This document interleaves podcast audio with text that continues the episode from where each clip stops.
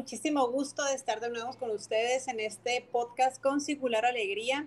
El día de hoy vamos a retomar eh, el tema del episodio pasado, que es la ansiedad, la pandemia en los niños, la nueva pandemia en los niños. Eh, estoy muy contenta porque el día de hoy eh, tengo una invitada especial a quien quiero agradecerles para que nos oriente un poquito más a nosotros como papás, si trabajas con niños eh, o tienes a, tu cuidado algún niño o, o adolescente. tenemos invitada especial a la psicóloga Silvia Vega. Hola Silvia. ¿Qué tal, Ruth? Buenos días. Un gusto estar aquí con ustedes acompañándolos. Muchísimas gracias por aceptar la, invitación. Pues bueno, mira, este eh, podcast, como ya te había platicado, es algo muy relajado. Eh, la intención de esto es que nosotros como papás estemos un poquito más informados de todos este tipo de trastornos, condiciones, padecimientos que se están dando en la actualidad. Y pues sobre todo porque en esta edad de, adolescencia se corren muchos peligros. Eh, me gustaría iniciar con esta pregunta, Silvia. ¿Qué es la ansiedad? Híjole, mira, cuando hablamos de ansiedad es hablar de, algo bastante extenso, ¿no? Em, empezando porque ansiedad, pues es una reacción normal y saludable que pues se activan de alguna señal de amenaza o peligro, ¿no? Eh, también entender que pues es una emoción que todos hemos experimentado en algún momento de nuestra vida y que ayuda a nuestro organismo a prepararse para hacer pues algo importante, ¿no? Eh, la mayoría de nosotros hemos experimentado esta ansiedad, ya sea que vas a presentarte alguna entrevista de trabajo, que te vas a presentar, no sé, eh, a una cita con alguien que estás conociendo la primera vez, que los niños o adolescentes eh, o cualquier estudiante que va a entrar a hacer algún examen, ¿no? Entonces, experimentamos esta ansiedad como, bueno, podemos empezar a sentir síntomas físicos como sudoración, palpitaciones, eh, podemos también empezar a sentir como este dolorcito en el estómago, que dices, híjole, ¿qué me está pasando? ¿Me cayó mal algo? Y la verdad es que no, o sea, realmente pues es una sensación pues normal que podemos experimentar en pues un sinfín de situaciones, ¿no? Em, como te menciono, sentir esta ansiedad pues produce una reacción psicofisiológica que activa de manera intensa pues el sistema nervioso central y nos prepara para hacer frente a una amenaza o peligro que está ocurriendo ya sea en el presente inmediato o que pudiera ocurrir en el futuro. Entonces, eh, si hablamos pues de, de, ansiedad como tal, es importante tener en cuenta que pues es una emoción normal, es un aspecto importante para aquellos que la sienten, pues el objetivo no es eh, como erradicarla, sino aprender a tolerarla y a gestionarla pues de la mejor manera, ¿no? Así es. Sí, dime, dime.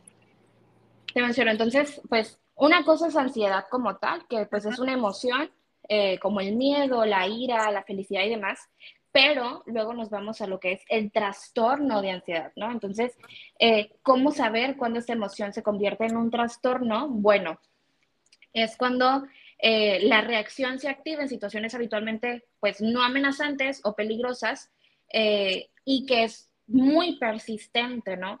Este, que inclusive pudiera llegar al punto de interferir de forma muy considerable, pues, en nuestra vida cotidiana, cuando, por ejemplo, no nos permite hacer aquellas cosas que me gustaba hacer y un día dices, híjole, no puedo, ¿no? O sea, a lo mejor yo disfruto mucho el manejar y hoy me subí al coche y por más que intento, no, o sea, es bien difícil siquiera prenderlo, sacarlo de casa, no, o sea, se vuelve como un escenario completamente peligroso y a pesar de que en, determinado momento tú puedes saber, bueno, pues es que realmente no está pasando nada, simplemente voy a sacar el carro para ir a trabajar, pues en ese momento algo ocurre que no puedes. Sí. Así es. Sí, sí, mira, por lo que te entiendo eh, en referencia al concepto de ansiedad, eh, es normal que lo experimentemos en algunas etapas de nuestra vida o como dices tú, previo a algún evento importante, ¿no? Lo que comúnmente decimos, sentimos nervios, ¿no? Por ejemplo, ahora en este regreso a clases pudimos observar a muchos niños pues que lloran, que se sienten ansiosos porque se están pues ahora sí que despegando de, su, de lo que conocen de su mamá, de sus papás, ¿no? Pero como bien dices, eh, puede considerarse entonces que esta ansiedad no es solamente o exclusiva de adultos, se está presentando también. Sí existe la ansiedad en los niños entonces. Por supuesto, por supuesto. Eh, la ansiedad o los trastornos de ansiedad pues no afectan solamente a los adultos como pues la mayoría pudiera creer, sino que también a los niños y adolescentes. Entonces, eh, nadie Ah, desgraciadamente nadie se libra pues de, esto. ¿Por qué? Porque como bien te mencioné, pues la ansiedad comienza pues siendo una emoción, ¿no? Entonces, pues si se trata de emociones, pues todos somos eh, pues libres, por llamarlo de alguna manera, pues de experimentarlas, ¿no? Entonces, no siempre es visible eh, la ansiedad en los niños o adolescentes, algunas veces puede pasar muy desapercibida, eh, pero por lo general eh, suelen ser niños o adolescentes que se preocupan mucho, que suelen quejarse de problemas físicos como dolor de cabeza, dolor de estómago, eh, dolor de, de, cuerpo generalmente. Y entonces cuando pasa esto, antes que adjudicar estos síntomas a ansiedad como tal, pues es importante pues hacer un chequeo médico, ¿no? Primero que otra cosa para saber si hay algún otro padecimiento físico que pudiera estar causando los síntomas, ya que si el médico pudiera encontrar que está todo en orden, entonces ya vamos viendo, ¿no? Este, pero eh, realmente, pues sí existe la ansiedad en los niños y en adolescentes, claro que sí. Y eh, otra forma en la que pudiéramos eh, identificarnos como algún síntoma ansioso en los niños, aparte de quejarse de malestares físicos, bueno, podemos también ver eh, esta irritabilidad o de repente, por ejemplo, los adolescentes, ya que mencionan esta parte, no, es que anda bien rebelde y no sé qué le pasó, si siempre me hace caso y ahora no, entonces pues bueno, entonces vamos viendo a ver qué está ocurriendo realmente, si hay algún problema que a lo mejor está tratando de ocultar, ¿no? De alguna manera para evitar crear más problemas o para evitar de repente tenemos esta costumbre de, ay, no, es que me pasó esto, pero mejor no digo nada porque no quiero causar problemas, no quiero ser una molestia, porque yo sé que todo el mundo tiene preocupaciones y en los niños y adolescentes es pues muy común que de repente veamos a los papás que están con mil problemas o con pendientes, ocupados por el trabajo y digamos, bueno, no, mejor lo evito y trato yo de solucionarlo, ¿no? Entonces, eh, pues sí, existe, claro que sí. Sí, mira, por lo que escucho, híjole, qué difícil para uno como padre de familia poder identificar este, lo, que, lo que sería una reacción normal ante un evento desconocido o lo que ya sería algo como un trastorno. Pues definitivamente cada quien conoce a sus hijos y sí sería muy importante, este, como ahorita mencionas, tener muy claros los síntomas. Me dices que es dolor de cabeza, pueden sentir dolor de estómago, o sea, Em, eh, también hay niños que presentan insomnios, que tienen dificultades o presentan, por lo que he leído también, este, pesadillas nocturnas. O sea, son situaciones que eh, tú puedes notar que no son comunes o que algo está pasando en tu hijo. Pero eh, hablando de estos síntomas, ¿cuándo, o sea, o cómo podemos nosotros tratar o actuar cuando nuestro hijo esté presentando un ataque ansioso? Mira, antes, antes de, pasarnos a, esta pregunta, que es la verdad muy importante, sí me gustaría aterrizar un poquito más la parte de los síntomas, ¿no?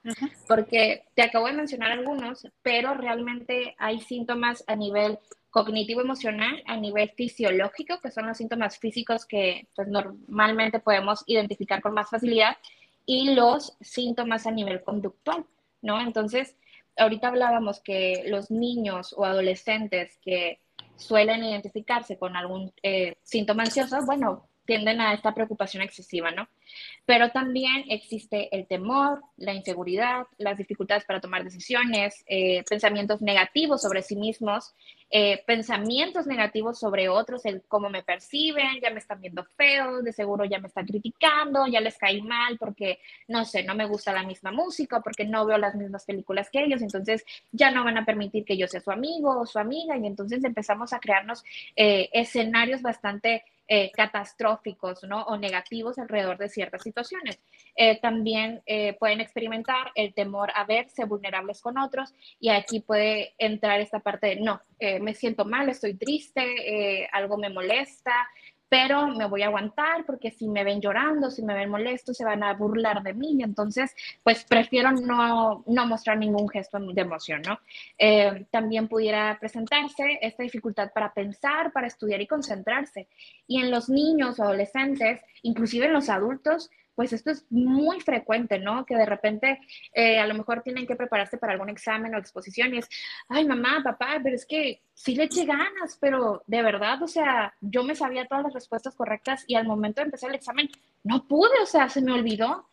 Y es entender esto, que a veces nuestra mente está tan saturada de tantas cosas que nos alteran, que nos preocupan, que simplemente pensar en dedicar tiempo a estudiar algo nuevo híjole, es bien complejo. ¿Por qué? Porque no es tanto que no quiera prestar atención, no es tanto que no me interese prepararme para mi examen o para mi presentación final, sino que estoy tan saturado que no cabe más información dentro de mí, ¿sí?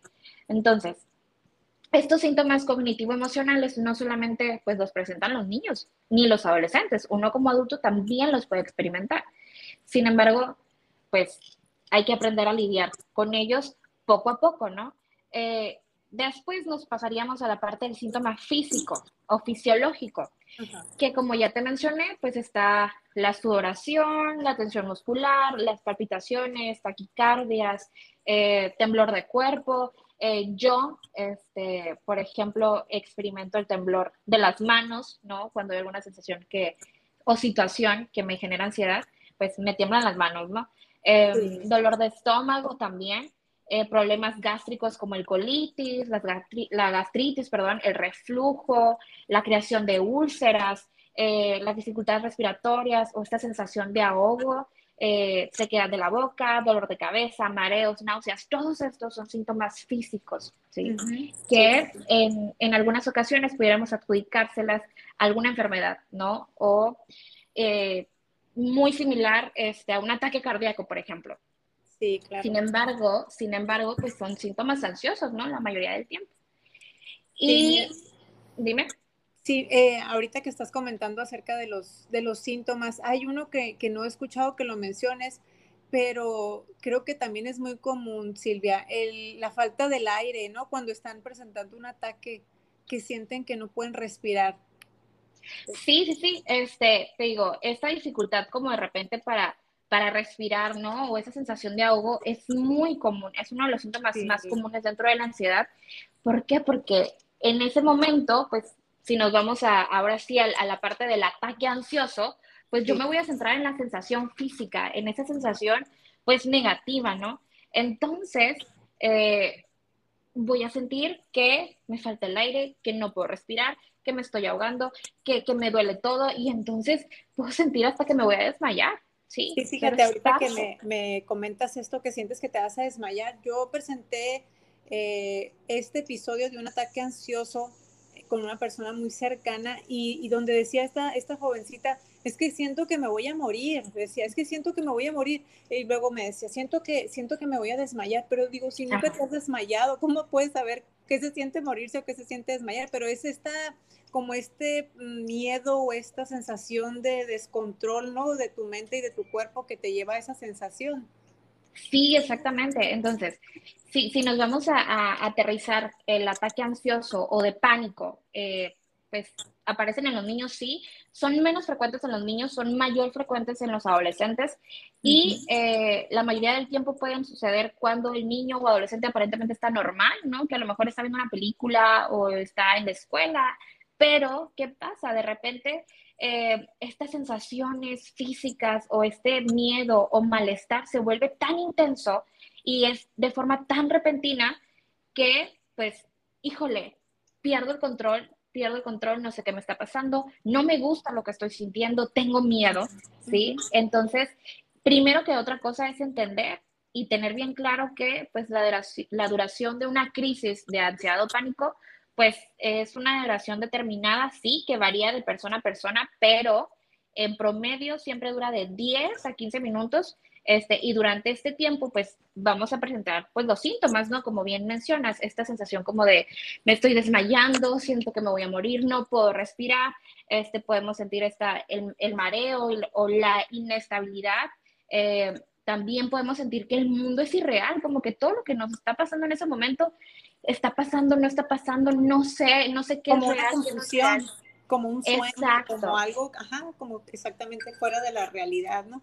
Y a ver, eh, eh, algo que para mí es bien importante que, que nos oriente, Silvia, es qué hacer en ese momento, o sea, en ese momento de crisis, uno como adulto, como padre, como maestro, ¿qué debemos de hacer? ¿Cómo debemos de tratar, minimizarlo? Este, porque yo he visto reacciones muy equivocadas que lejos de ayudar empeoran la situación como cálmate, no tienes nada, ay, no seas exagerada, etcétera, etcétera. ¿Cómo podemos nosotros o cómo debemos manejar esta situación? Mira, primero que otra cosa es entender que pues después de un ataque, el niño o adolescente va a experimentar temor, ¿no? ¿Temor a qué? Bueno, pues temor a que le vuelva a suceder. ¿Y qué va a pasar? Bueno, pueden empezar a tener comportamientos o conductas que lo van a mantener en alerta. ¿Para qué? Para tratar de evitar que ese episodio vuelva a, a, presentarse, ¿no? ¿Por qué? Porque es algo doloroso, es algo incómodo. Y bueno, ¿cómo actuar, no? Primero que otra cosa es ayudar a que tu hijo, hija, eh, entienda qué es lo que está sucediendo, que pueda reconocer sus síntomas, que pueda entender eh, su significado, pues puede ayudarle a que experimenten menos temor al sentirlo. O sea, si tú como papá le, le dices, bueno, yo entiendo que en este momento sientes temor, yo entiendo que en este momento no la estás pasando bien, pero pues yo estoy aquí, o sea, te estoy acompañando, no estás solo, es algo que va a pasar, no te puedo prometer que no va a pasar nada, ¿no? Porque no podemos ofrecer garantías, pero sí la tranquilidad y la calma de que todo va a pasar paulatinamente, ¿sí? Eh, también es importante mantener, como te digo, mantener la calma, ¿sí? Yo sé que no es fácil, este, y que como papá es doloroso ver a nuestros hijos, digo, digo nuestros, ¿no? Pero es, es difícil es difícil ver a los niños o adolescentes pasando por una sensación como esta. ¿Por qué? Porque primero te asustas, ¿no? Se asustan ellos y te asustas tú como papá porque de repente no sabemos cómo reaccionar, ¿no? Y es, pues no es fácil, puedes desesperarte o hasta te puedes enojar porque no sabes cómo manejar la situación. Y es, ok, primero empatizar con lo que está pasando a mi hijo, ¿no? Que es una situación dolorosa. Si yo también estoy empezando a sentir este síntoma, primero me aparto un poquito, trato de mantener la calma, de eh, respirar y de centrarme nuevamente en mi hijo, ¿no? En lo que está viviendo. ¿Por qué? Porque el ver tu calma como papá ante esa situación, pues le va a ayudar a sentirse también como un poco más en confianza de, bueno, mamá, papá, pues están tranquilos, entonces todo va a estar bien. No sé si en este momento, pero sé que va a estar bien. Sí. Sí. Sí, sí, sí, tienes mucha razón. Es, es más que nada un acompañamiento, un soporte, un apoyo, o sea, sentir, que sientan la presencia del adulto, del papá, de la mamá, para que ellos eh, puedan equilibrarse, por decirlo de alguna manera, y volver otra vez a la normalidad, a, la tranquilidad, ¿verdad? Es, es, lo que te entiendo. Sí, claro que sí. Y aparte, tener en cuenta eh, esto de no restarle importancia a lo que están sintiendo. No tenemos que recordar que en este momento de crisis, pues los hijos están pasando por un momento, pues muy difícil, que realmente la están pasando mal. Y sentir tu empatía, que son comprendidos, que son escuchados, más no juzgados o criticados por lo que están viviendo, pues les va a, les va a hacer saberse seguros y que todo va a estar bien, ¿no? O sea, es mejor utilizar frases como sé que ahora te sientes mal, que estás asustado, que no te gustan estas sensaciones, pero van a pasar, no es para siempre. Recuerda que después de la tormenta, cuando hay lluvia, pues siempre podemos ver un arcoíris muy bonito, ¿no? Y es muy, muy diferente si aplicamos este tipo de frases, ¿no? Más positivas o empáticas, a estar invalidando desde estás bien, no seas exagerado, no te va a pasar nada, ya no llores, este, no pasó nada y estamos invalidando y de esta forma, desde la invalidación, pues hacemos que el niño, pues eh, cuando se siente mal, ¿qué va a hacer? Bueno, va a evitar a toda costa acudir contigo. ¿Por qué? Porque, bueno, pues ¿para qué voy si de todos modos van a decir que son exagerados? Exacto, sí, entonces eh, tenemos que siempre validar la emoción y lo que estén pasando a nuestros hijos, o sea, darles la importancia que realmente merece esa sensación. ¿Por qué? Porque si verlos a ellos es difícil, es doloroso. Ahora imagínate cuando tú has presentado como adulto algún ataque de pánico o ansiedad, ¿cómo te has sentido tú? Pues evidentemente a ti te va a gustar que alguien sea empático, que alguien se dé cuenta que realmente la estás pasando mal y que no llegue a, ay, otra vez ya estás exagerada, ay, otra vez ya estás con tus cosas, ay, no, no, no, vete de aquí porque eres una malvibrosa, estás exagerando todo como siempre. No, o sea, realmente es muy desagradable percibir esto. Entonces, como niño, pues también. Sí, sí, sí, totalmente de acuerdo. Eh, definitivamente eh, siento que el querer controlar muchas situaciones, o sea, en un mundo así infantil, de pequeño, cuando tú quieres, no sé, a lo mejor que te dicen, no te, no te debes de enojar, no debes de gritar, no debes de eso, o sea, el no, el no, el no, el que siempre el niño esté de una manera controlando sus emociones, termina detonando en, en, en, estos episodios de ansiedad. ¿Hay alguna situación en el estilo de vida, ya sea alimentación, algunas rutinas que, que tengan que ver o que puedan detonar estas crisis o esta ansiedad en los niños? Em, de hecho, sí. De hecho, sí. Este, siempre hay causas y detonadores, ¿no? Este, Por ejemplo, dentro de las causas de ansiedad podemos entender que existen los estilos de pensamiento, como las distorsiones cognitivas que aparecen a partir de pensamientos negativos, eh, los estilos de comportamiento contraproducentes, como eh, tratamos de cuidar o proteger más a las personas que están a nuestro alrededor que a nosotros mismos, ¿no? Este, de repente como niños o adolescentes, eh, si estamos en la escuela, es como, ay, yo veo que mi compañerito no trae lonche, bueno, le voy a compartir del mío pero a lo mejor veo que tiene mucha hambre y entonces pues yo se le doy todo. Y al final yo me quedé con hambre, pero digo, bueno, no pasa nada, yo llegando a mi casa puedo comer algo y a lo mejor él no, ¿sí? Entonces, eh, este tipo de comportamientos contraproducentes, eh, como el descuidar de tu salud, desvelarte, este, no comer adecuadamente, bueno, pues también pueden ser una causa de ansiedad, junto con actitudes contraproducentes como pues quererlo controlar todo, ¿no? Este, de repente podemos percibir o sentir esta necesidad de controlar todo lo que está a nuestro alrededor desde que ven, que hacen, que comen mis hijos a cada segundo, estar con quien hablan, si no hablan con nadie, si están jugando, que están jugando, que si ya se cambiaron, que no, es que se tienen que poner lo que yo les compré porque es la ropa que yo quiero que ustedes usen. Y es, a ver, o sea, hay que aprender a soltar un poquito el control y entender que nuestros hijos sí, pues son una parte muy importante para nosotros, pero nuestra función o la función de todo padre es crear niños autónomos que sean capaces de, pues, gestionar sus emociones, de resolver conflictos y de entender que son libres de, pues, elegir, pues, qué ropa quiero usar, que si tengo hambre, pues voy a comer. A lo mejor no siempre voy a querer comerme todos mis vegetales, ¿no? Pero, pues, lo voy a intentar. A veces no siempre me va a gustar todo lo que mamá o papá preparen en casa, pero bueno, lo intento, ¿no? Y a veces es, no, es que te tienes que acabar todo lo que está en el plato porque si no, no tienes permiso para salir y para hacer esto y es, no castigues, ¿no? sí, sí, sí. Entonces, sí tiene mucho que ver la parte de la alimentación, sí, la parte de la rutina diaria, pues también, ¿no? Este, a veces como, como papás, eh, podemos intentar como proteger a nuestros hijos y evitar cualquier situación que sea como incómoda, molestia. No, es que ya sé que, que a él no le gusta el brócoli, entonces no, no le des brócoli, que si vamos a la comida china y hay algo con brócoli, no, ocúltaselo, quítaselo porque no, es que luego se va a poner mal porque no le gusta y entonces va a querer o va a creer que tiene la obligación de comérselo y es, pues no, ¿no? Y, y es no, no enseñarles a los niños que el miedo o la huida, pues es una eh, manera fácil de salir de esa situación, sino que es, ok, afronto que pues hay brócoli, que pues a lo mejor no es de mis platillos preferidos, pero, pero, eh, pues no tengo que comérmelo, ¿no? Si no me gusta, pues no va a saltar a mi plato, no, no tengo ninguna necesidad de comerlo. Es un vegetal, sí, no me va a hacer ningún daño, simplemente no me gusta y es algo que se entiende muy fácil, ¿no?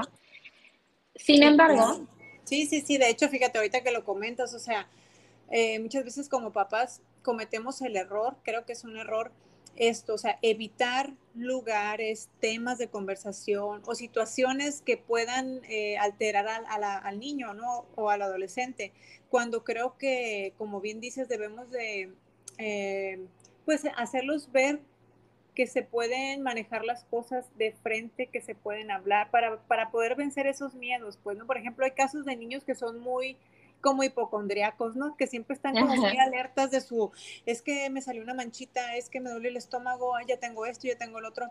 Viven en ese constante estado de alerta y que hace uno como papá, no quieres ni mencionar ni una enfermedad ni nada porque no quieres que se altere. Entonces, por lo, por lo que entiendo es que nosotros no debemos de estar evitándoles, ahora sí que la vida, ¿no? Tal cual como es, sino más bien orientarnos y acudir con especialistas cuando ya vemos que no es, este, que ya se está pasando de los límites de los eh, cambios normales en, en, en, la adolescencia, por ejemplo, ¿no? Es importante que nos, que nos, menciones, Silvia, en qué casos nosotros ya debemos de acudir con, con ustedes, con especialistas. Bueno, primero sí me gustaría mencionar esa parte de, pues, todo padre siempre va a querer proteger a sus hijos, ¿no? Este, siempre va a querer ver este, que siempre estén bien, que tengan la mejor calidad de vida posible. Pero incluso los padres mejor intencionados pueden caer en este ciclo negativo, este, al no querer que, que los hijos sufran, ¿no? Al querer evitarles cualquier dolor, cualquier malestar, de que no, es que yo me acuerdo que cuando era niño nunca tuve tal, y entonces yo siempre voy a procurar que mis hijos tengan absolutamente todo, ¿no? Sí. Pero, pues, realmente esto a veces sale contraproducente porque lejos de ayudarles a que los hijos no, no tengan estos síntomas eh, o episodios ansiosos, bueno, realmente podrían exacerbar la ansiedad, ¿sí? ¿Por qué? Porque como padres se pueden anticipar este, a los miedos de los niños, tratar de protegerlos de cualquier otra situación, pero pues realmente a veces pues, no nos funciona tanto como quisiéramos, ¿no? Entonces, ¿cuándo buscar un especialista? Cuando el síntoma es demasiado intenso, cuando ya se vuelve incapacitante para el niño, cuando es, por más que quiero estudiar, no puedo y me frustro y lloro porque no entiendo por qué no estoy pudiendo, no entiendo por qué me va mal en la escuela si yo realmente le echo ganas, pero es que algo pasa que, pues cuando voy a hacer una presentación, cuando voy a hacer un examen, se me olvida absolutamente todo, ¿no? Entonces es síntomas intensos, incapacitantes, que ya son muy constantes, que pues está empezando a, notarse que se dificulta tremendamente a los niños o adolescentes realizar actividades que comúnmente hacían, ¿no? A lo mejor les gustaba mucho ir al cine, les gustaba mucho jugar con los amigos, de repente empezamos a notar que se aíslan, que se apartan de todas las personas que están a su alrededor, que pues no hablan tanto como lo hacían antes, que pareciera que son completamente otros hijos, que te los cambiaron quién sabe dónde, ¿no? Entonces, en esas situaciones ya es muy recomendable acudir con un especialista en el tema. Este, puede ser, de preferencia, primera instancia el psicólogo, eh, de acuerdo a las evaluaciones que pueda realizar, pues ya se determinaría si es necesario también tener un tratamiento eh, acompañado del psiquiatra, ¿no? Este, pero ya sería en la evaluación que se realizará durante la consulta, ¿no? Pero, pues si primera instancia, pues sería atención eh, psicológica. Muy bien, perfecto. Bueno, este, me gustaría cerrar, Silvia, eh, con tus datos, que nos eh, puedas decir cómo te podemos encontrar en las redes sociales o tu, eh, la dirección de tu consultorio, por ejemplo. Ah, pues claro que sí, con todo gusto. Mira, en este momento me encuentro en Avenida Madero, el número es 1504. Estoy justo enfrente de la Voz de la Frontera y junto a Notaría 8, dentro de la clínica Salud y Vida Clínica Integral. Entonces aquí pues me pueden encontrar muy fácil también eh, mi página en Facebook que aparezco como psicóloga Silvia Vega. Ahí les va a mandar, les va a aparecer un link que pues los va a mandar directamente a mi WhatsApp. Entonces por ahí pues podemos concretar algunas citas, me pueden pedir más información sobre costos y demás. Entonces pues ahí también estoy. Y también estoy en Instagram como pesic.silviavega, también ahí me pueden encontrar. Realmente, realmente, y lo tengo que confesar, no estoy tan activa en las redes sociales pero siempre cuando me manden un mensajito por WhatsApp, siempre les voy a contestar, así que no se preocupen por eso. Muy bien, pues muchísimas gracias por colaborarnos con este tema que a mí como mamá en especialmente pues me preocupa y, y, más que preocuparme, ahora sí me voy a ocupar con todos tus consejos y tus recomendaciones. Eh, pues estar pendiente de nuestros hijos, los tiempos están muy difíciles, el mundo ha cambiado mucho, no es el mismo mundo donde crecimos nosotras con tantas libertades y con un poquito más de inocencia. Ahora los niños tienen muchísima información y pues es muy fácil que caigan este, en este tipo de trastornos, en ansiedades, en depresiones y muchísimas cosas más que podemos estar viendo hoy en día. Entonces, pues a través de estos, de estos episodios, de estos dos episodios, eh, con la guía y la orientación de la psicóloga Silvia Vega, eh, pues podemos tener una idea de, cómo ayudar a nuestros hijos. Y lo más importante con lo que quiero cerrar es que le crean a sus hijos, no están inventando lo que sienten, el miedo es real, eh, todos sus síntomas físicos son reales, entonces no hay que minimizar esa situación porque siempre los hijos van a acudir a los padres, somos su refugio y por favor no les demos la espalda. Muchísimas gracias, gracias Silvia. No, gracias a ti, gracias a todos los que, que hacen posible pues estos podcasts de información importante para pues ahora sí que para grandes y chicos, ¿no? Eh, no olvidar que pues así como uno como adulto sufre estos síntomas, pues también los niños, ¿no? Este, tener en cuenta siempre la validación emocional este, ante cualquier situación. Si te duele algo, pues es real, está ahí, aunque a los demás no les parezca como tal, es importante siempre tenerlo en cuenta, ¿no? Entonces, por último, este, me gustaría cerrar con esta parte de, pues, la ansiedad es una mensajera. La ansiedad es una mensajera que siempre va a llegar a decirte, hey, estás pasándote con algo, hay que hacer un alto, vamos a respirar, vamos a darnos cuenta que, pues, algo está pasando, sí, no nos va a hacer daño, quizá en este momento, pero vamos a tratar de, pues, aterrizar, pues, todo síntoma, ¿no? Entender que podemos experimentar estrés, ¿sí? Que también podemos experimentar momentos de relajación, de melancolía y que todo esto es parte de, ¿sí? La vida no es justa, no es injusta, la vida simplemente es y pues la ansiedad es una emoción a la que pues no se trata de erradicar, sino de pues entender. Así es. Pues muchísimas gracias por este consejo, muy bonito, me encantó eso de que es una mensajera y donde muchas veces también nos dice que es momento de un cambio, ¿verdad? Que tenemos que hacer las cosas o reaccionar diferente ante las adversidades de la vida. Muchísimas gracias, que tengan un excelente día. Gracias Silvia de nuevo y pues nos seguimos escuchando en otro podcast más adelantito, en otro episodio, perdón. Vayan por la vida con singular alegría. Gracias. Nos vemos. Bye bye Silvia. Adiós. Hasta luego. Bye bye.